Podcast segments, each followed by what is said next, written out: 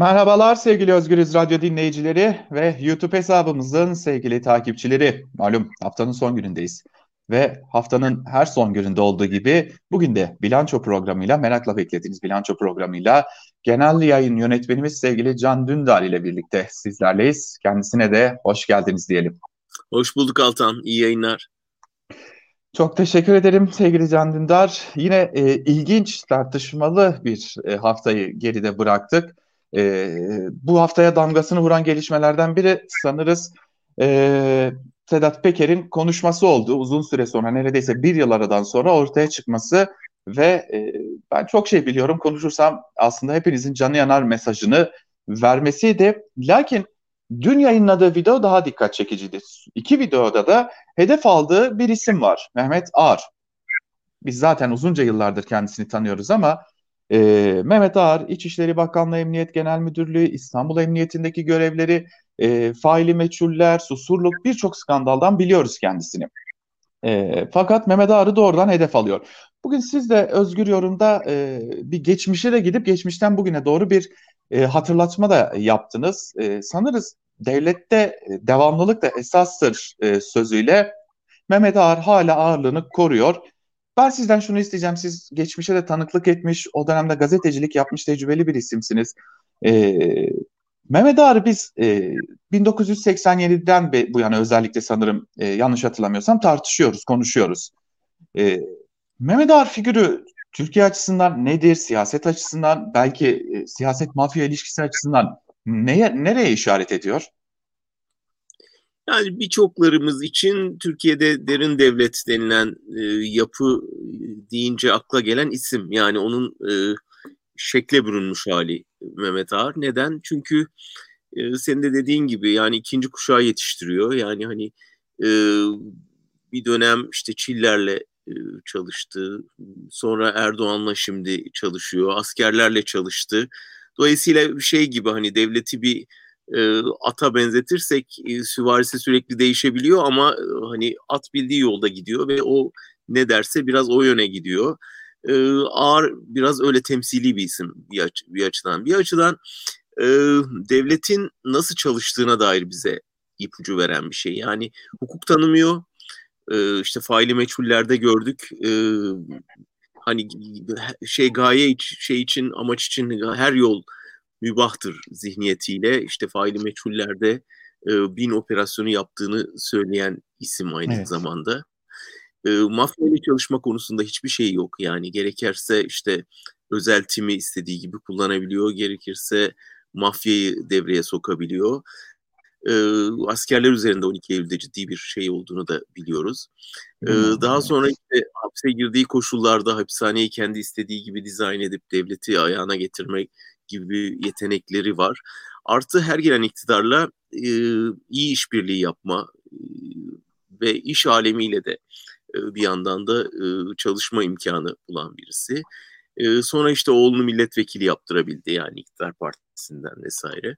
E, şimdi anlaşılan o ki e, de, devletin değişik ayaklarıyla çalışan mafya liderleri arasında bir kapışma var biz bu kapışma sayesinde aslında devletin nasıl işlediğini görüyoruz. Yani Ağr'ın nasıl çalıştığını, oğlunun nasıl ört, e, suçların örtbas edildiğini e, ve o, o çatışmanın bütün detaylarını birer birer ortaya seriyor. Niye yapıyor bunu? Yani bir önce evi basıldı yani ailesi hedef alındı. Onun intikamını alıyor. İkincisi e, yıkılmadım ayaktayım mesajı veriyor. Çünkü bir dönem devletin bir kanadının ayakta tuttuğu bir isim. Bir yandan da bak konuşursam bende daha neler var mesajı veriyor. Dolayısıyla hani o eski şeyine yer açmaya, etrafı dirsekleyerek kendine yer açmaya çalışıyor bence. Evet. Ee, bir de şuna e, dikkat ettim. Her söylediğini orantılı söylüyor aslında. Aslında elinde çok daha fazla bilgi olduğunu hissettirip e, bunları söylememe, bunları çok da dile getirmeme gibi bir strateji izliyor. Ee, benim anladığım Sedat Peker aslında köprüleri pek dağıtmış değil. Aslında kendi az önce de sizin dediğiniz gibi eski yerine, eski konumuna gelmek istiyor ve e, burada yoluna devam etmek istiyor. Ve çok ilginç bir bilgidir. Ee, bugün TODEX'in kurucusunun da e, oralarda olduğunu biliyoruz ve e, iddia o ki Arnavut mafyasıyla birlikte hareket ediyor ve parasının bir bölümünü ona verip kendisi, kendilerinden koruma satın almış durumda. Sedat Peker için de aynı iddia söz konusu. Yine Arnavut mafyasıyla ve Arnavutluk'ta çeşitli siyasetçilerle bir işbirliği içine girip e, kendine bir koruma alanı açmış durumda. Şimdi buradan e, şunu sormak istiyorum esasında. İşte bir Gülen iade süreci var. E, daha doğrusu bir Gülen'in iade edilmemesi gibi bir durum var. Ve şunu çok iyi biliyoruz ki Gülen'in iadesi pek de öyle canı gönülden istenmiyormuş gibi. Sedat Peker için de bu söz konusu mu? Yani biliyoruz ki MIT e, operasyon yapıp Ukrayna'dan, Avrupa'dan çok sayıda isim e, getirdi Türkiye'ye. Ama Sedat Peker için sanki bu çok da hevesli görünmeme durumu var. Bunu nasıl görüyorsunuz? Yani burada önemli olan kim ne kadar biliyor ve ne kadarını paylaşacak. Yani şu anda bilgi e, pazarlıkları yapılıyor.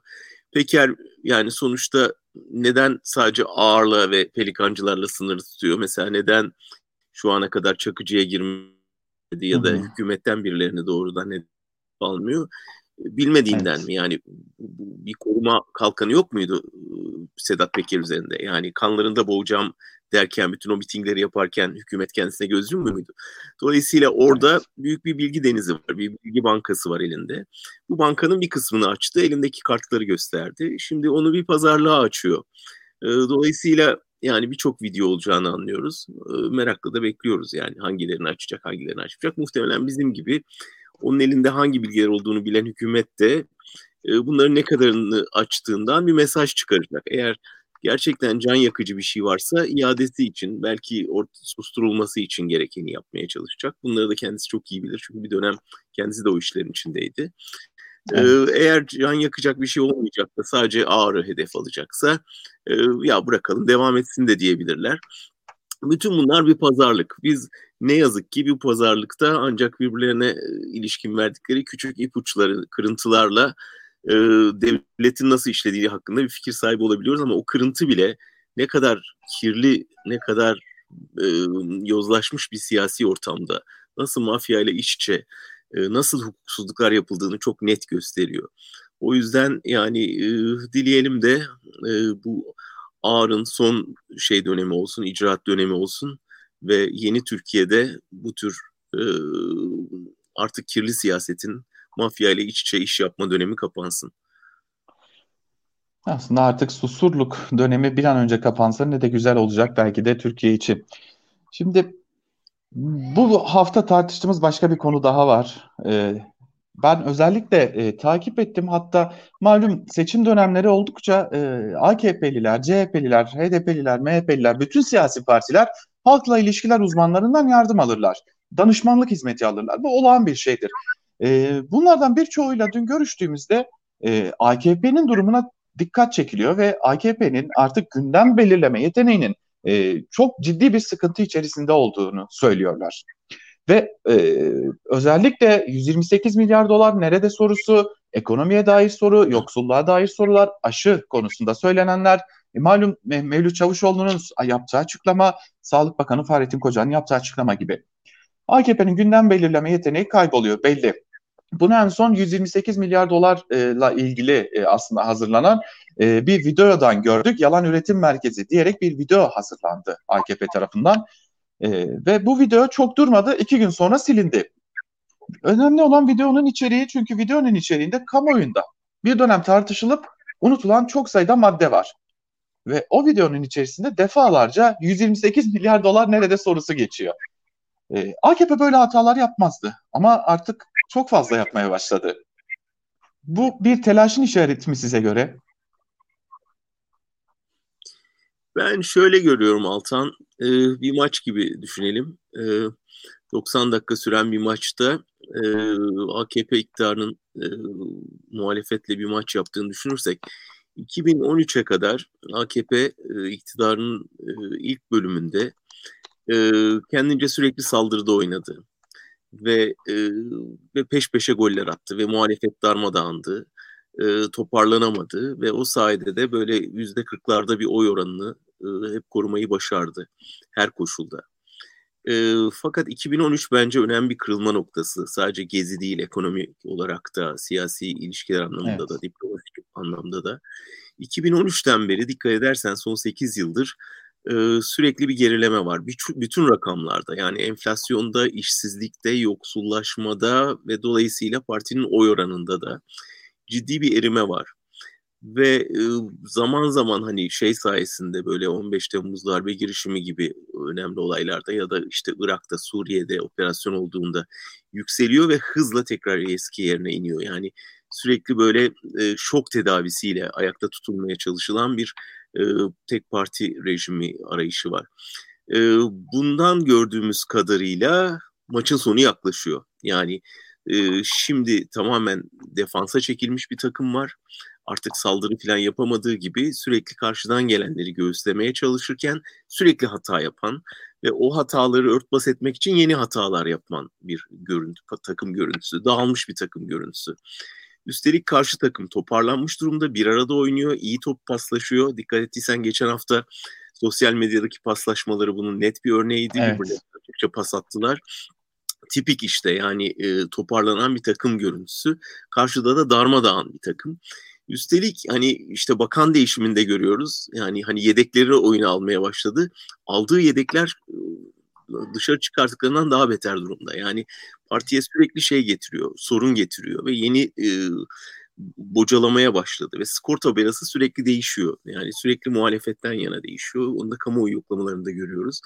Geçen hafta açıklanan e, Erdoğan'ın onayı meselesinde özellikle Mansur Yavaş'ın çok büyük oranda arayı açtığını görüyoruz. Yani evet. kapanmayacak şekilde açtığını görüyoruz. Yani bir yandan İmamoğlu ile uğraşmaya çalışıyorlar. Ee, onunla uğraşırken komik duruma düşüyorlar ama onunla uğraşırken bu taraftan gol yiyorlar. Mansur Yavaş arayı açmış oluyor. Bu sökük giderek açılıyor ve e, sona yaklaşıyoruz. Yani e, bir süre sonra uzatmalar oynanacak ve açık artık kapanamayacağını görecekler.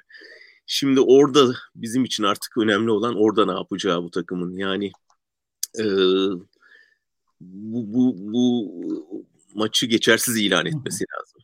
Yani e, çünkü hakemi satın aldığın halde şey yapamıyorsun. E, bir türlü e, toparlanamıyorsun. Tutmuyor. Orada artık yani orada yeni bir şey icat etmeleri gerekecek. Onun ne olduğunu bekliyor artık Türkiye. Yoksa AKP'nin bundan sonra hiçbir kampanya yapabileceğini ya da püskürtebileceğini ben doğrusu düşünmüyorum. Şimdi e, atıfta bulunduğunuz özellikle Metropol'ün e, Nisan ayı araştırmasının bazı rakamlarını paylaşmak istiyorum. E, örneğin AKP'nin oyu bu pazar seçim olsa %27.1. Tabii bu kararsızlar ve cevap yoklar dağıtılmadan önceki tablo.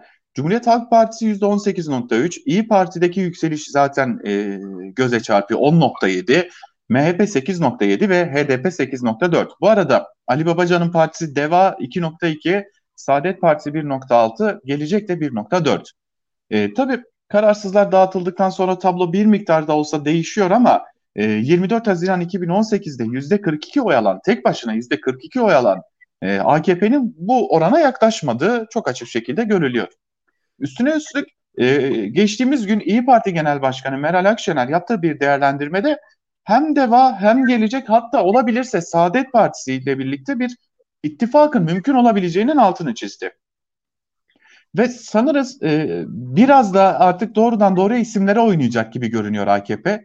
E, Kılıçdaroğlu'na açılan soruşturma, e, Aykut Erdoğdu gibi, İmamoğlu gibi, Mansur Yavaş gibi isimlerin hedef haline getirilmesi, haklarındaki iddialar. Sanırız AKP son kozlarını oynayıp bunu da başaramazsa son çare ben bu seçimi erteleyebilir miyim, yaptırmaz mıyım noktasına gelecek. Yani şeye baktığın zaman e, partilerin oy oranlarına Metropol'ün araştırmasında ben de detayla incelemeye çalıştım. Ee, görünen bir şey var. Partiler sisteminde muhalefetin oyunun çok yükselmediğini görüyoruz. Özellikle CHP evet. açısından geçerli bu. Bir türlü toparlanamıyor parti yani. Bir türlü beklenen oyu alamıyor. Ama başkanlık sisteminde partiler sistemi yerine isimlerin öne çıktığını ve Cumhurbaşkanı adaylarının öne çıktığını düşünürsen şeye baktığında yani İmamoğlu ve e, Mansur Yavaş'ın Erdoğan karşısındaki şansına baktığın zaman oradaki oy oranlarının aylar içinde nasıl Erdoğan aleyhine geliştiğini ve her yeni araştırmada biraz daha makasın açıldığını görüyoruz. Evet. İlginç bir şey var.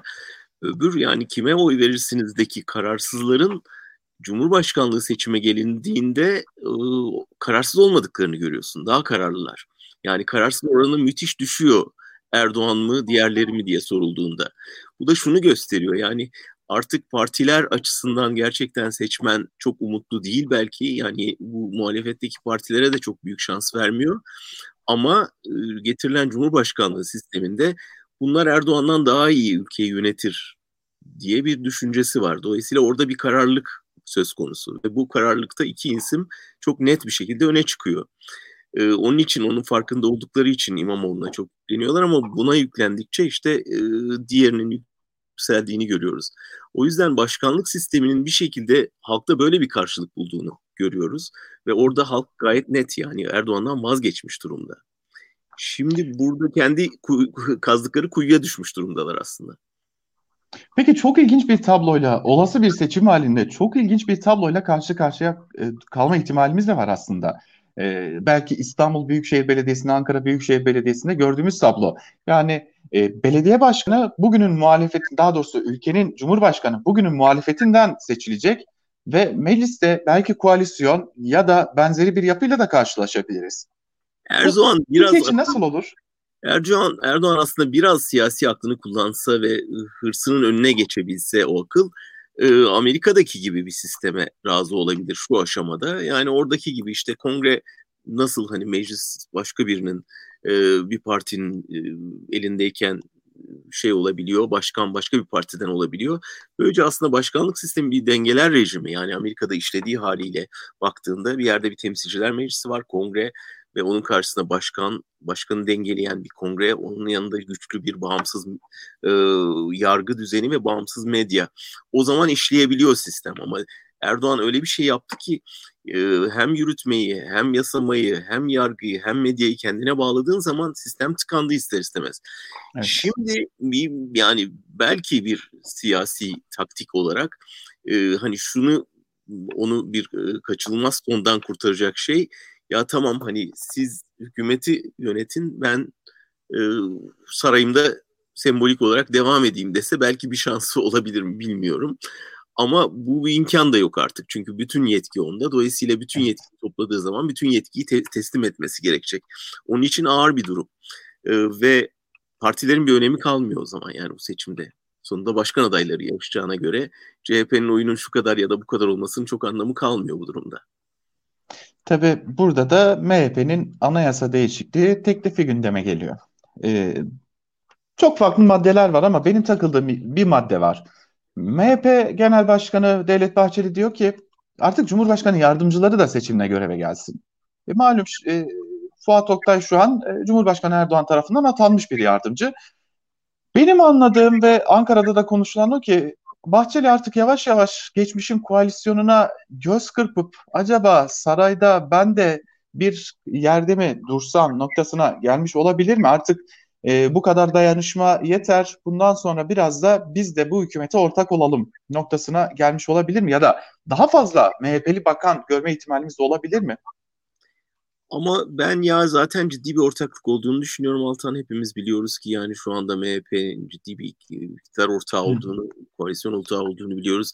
Kadroları büyük oranda yönettiğini, bürokrasiye ciddi hakim olduğunu, yargıda çok güçlü olduklarını vesaire biliyoruz. Ben er, bundan bir süredir ve bundan sonra da bence Bahçeli'nin yaptığı her açıklamanın altında tek bir cümle olduğunu düşünüyorum. Ben buradayım, ben siz bir iş yapmaya kalkışmayın bunu değişik biçimlerde dile getiriyor. Kimi zaman tweet atıyor, kimi zaman muhalefetle bir mesajlaşma yaşıyor, kimi zaman Erdoğan'ı bir ziyaret ediyor filan ama hepsinin altında e, bana mecbursun, ben siz hiçbir şey yaptırmam mesajı var. Ki bunda da haksız değil yani sonuçta iktidarı ayakta evet. tutan bir parti ve iktidar yıkılırsa üstüne yıkılacak. Ayakta kalırsa da onun sayesinde kalıyor kaldı. Dolayısıyla ben bu son anayasa meselesinde de birçok hesap, birçok pazarlık bulunmakla birlikte ana mesajın değişmediğini düşünüyorum. Bak benim şeyim bu. Beni ikna etmen lazım. Benimle pazarlık yapman lazım. Ve ben siz bir adım atmana izin vermem. Ben o mesajı alıyorum doğrusu.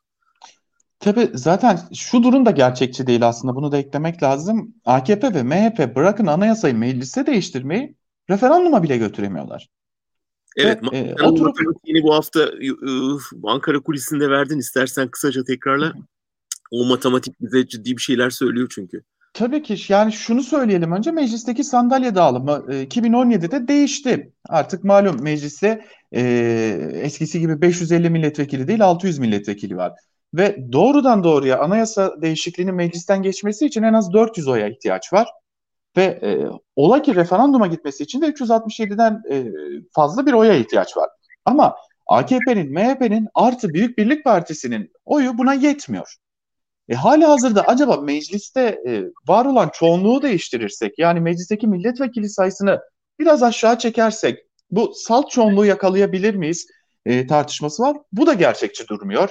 Yani şu an Türkiye Büyük Millet Meclisi'nde 583 milletvekili var ve bu sayı 570'e iner ise bir ara seçime gidilecek. Ama 571'de kalırsa bir ara seçim olmayacak.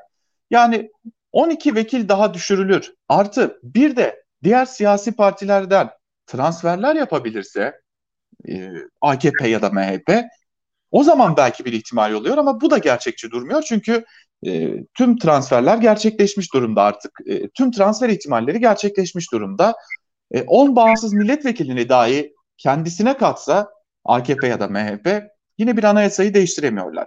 Yani anladığımız Ankara'daki ihtimal de konuşulan ihtimal de bu. Sadece ama sadece gündemi germek, gündemi başka bir noktaya çekmek üzerinden e, yorumlanıyor anayasa değişikliği tartışması. Çünkü hiçbir şart ve koşulda bu mecliste muhalefet olmadan bir anayasa değişikliği gerçekleşemiyor. Anayasa değişikliğini bırakalım bir erken seçim seçim kararını bile muhalefet olmadan alamayan bir Cumhur İttifakı ile karşı karşıyayız aslında. Ama Altan yani şöyle düşün. Ülke çok büyük bir yoksulluk içinde. Evet. Berbat yönetilmiş bir sağlık e, krizi var. E, salgınla baş edememişin. Öfkeden insanlar şey halde e, canına kıyma noktasında. E, uluslararası ilişkiler anlamında çökmüşün.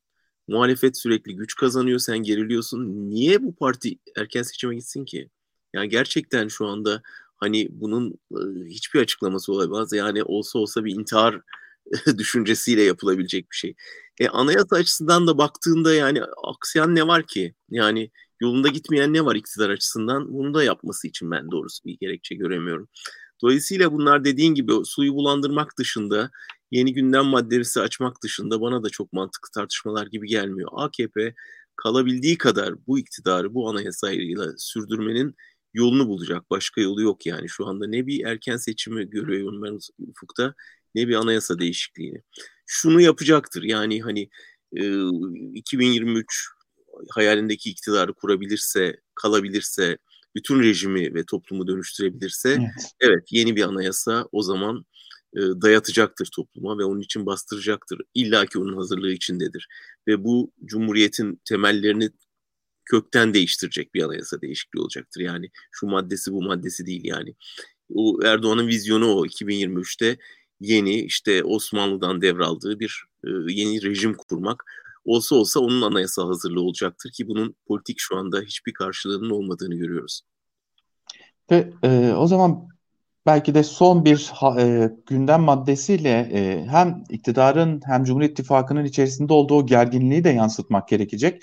E, konuştuk işte gündemi değiştiremiyor, gündemi belirleyemiyor. Mecliste e, yeteri kadar bir şey yapmaya gücü yok. E, her yandan bir baskı var üzerlerinde ve eleştiriye de tahammülleri yok. Bırakın eleştiriyi tartışılmaya dahi tahammülleri yok. Habertürk örneğinde yaşadığımız gibi. Ebru Baki'nin e, bir anda başına gelmedik bir şey kalmadı. Habertürk'ün başına gelmedik bir şey kalmadı. Belki burada tartışmalıdır. E, bir Arif Fatih olayı yeni değil elbette. Bir kere biat etmeye gör, bir daha sonu gelmiyor zaten. Ama e, anladığımız kadarıyla bu baskı dönemi e, giderek sertleşecek gibi Habertürk'ten bunu anlıyoruz. E, hem Habertürk olayını hem de e, giderek artan bu sertleşmeyi nasıl değerlendirmek gerekecek? Mecbur sertleşecek. Yani maalesef öngörümüz o yönde baştan beri. Yani bu e, dedim ya gene maç e, metaforuna dönersem e, geri düştüler. E, açığı kapatmaları lazım. Vakit daralıyor. Maç bitecek. Yedekte oyuncu kalmadı. Karşı takım bastırıyor. E, seyirciyi susturmak zorunda. Yani oradan gelecek herhangi bir tezahüratı hakemi satın almak zorunda. Bütün elinde bildiği hile, hileli kartları kullanacak şimdi. ama yaptıkça çarşafa dolanacak. O yüzden e, ben Habertürk operasyonunu da bu paniğin bir sonucu olarak görüyorum. Son reklam krizinde olduğu gibi yani en evet. ufak bir şey sızmasın, dışarıya hava sızmasın diye uğraşıyorlar ama bu toplumu artık susturamazlar. Yani Habertürk'ü sustursa başka bir yerden ses verecek herkesi sustursa biz buradayız.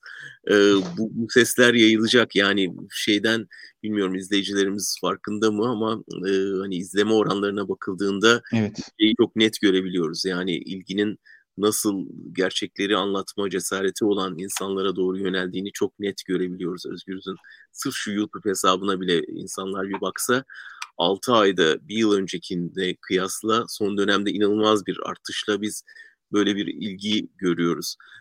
Bu çok net bir şey. Yani siz orayı kapattıkça, orayı susturdukça insanlar farklı haber kaynaklarına yönelecektir çok doğal olarak. Bunu önlemelerinin imkanı yok artık. Sadece şunu tavsiye edebiliriz insanlara. Yani son tura girdik. Burada yapacağınız her saçmalık sizi yarın bu, bu mesleğin dışına itecek. E, siyasette evet. yaptığınız her saçmalık bundan sonra siyasi hayatınızı karartacak müzik hayatında çaldığınız her e, düet yaptığınız her isim size bugüne kadar kazandırdığı her şeyi kaybettirecek. Yani herkesin evet. hesabını son tura girdik diye yapması lazım. O yüzden medyada, sanat dünyasında, siyasette herkesin e, ertesi günü bilerek, düşünerek, hesaplayarak hareket etmesinde yarar var.